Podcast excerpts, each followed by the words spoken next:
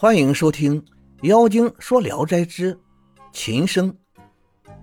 山东莱州的秦生自制药酒时错放了有毒的药物，又舍不得扔掉，就把它封存了起来。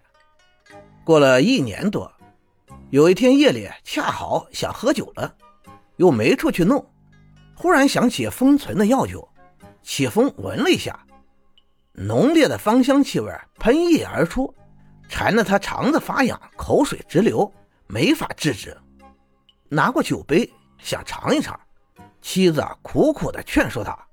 秦生笑着说：“痛痛快快的喝酒喝死，也比被酒馋死强得多。”一杯入肚，倒瓶再斟，妻子把酒瓶打翻，酒洒了一地。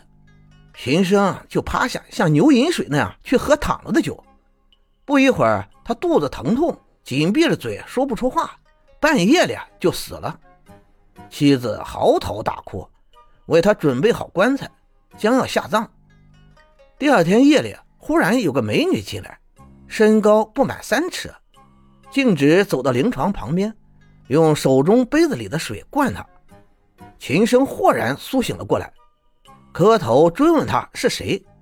美女说：“我是狐仙。”刚才丈夫到陈家窃酒醉死了，我去救他，刚回来，偶然路过您的家门。我丈夫可怜您和他是一个毛病，因此让我用剩余的药水把你救活了。说完就不见了。我的朋友邱行素共事，爱饮酒。有一天夜里想喝酒，无处去买，翻来覆去的无法忍耐，于是想用醋来代酒，和妻子商量。妻子嗤笑他，邱公氏再三强求，妻子就煨好醋端过来，一壶醋喝光了，这才解衣安睡。第二天，邱夫人拿出足够买一壶酒的钱，派仆人带他买酒。邱公氏的伯弟香臣在路上遇见仆人，问之缘故，怀疑嫂子不肯为兄长买酒。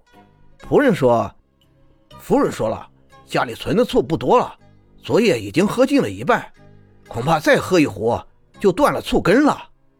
听到的人都笑他，不知道酒瘾上来了，就是毒药尚且觉得甜美，更何况是醋呢？此事也足以流传了。感谢您的收听，《妖精》最新专辑悬疑多人有声剧《迷案之匣》已经上架，让我们一起踏上穿越层层迷雾。追寻尘封往事的真相之旅。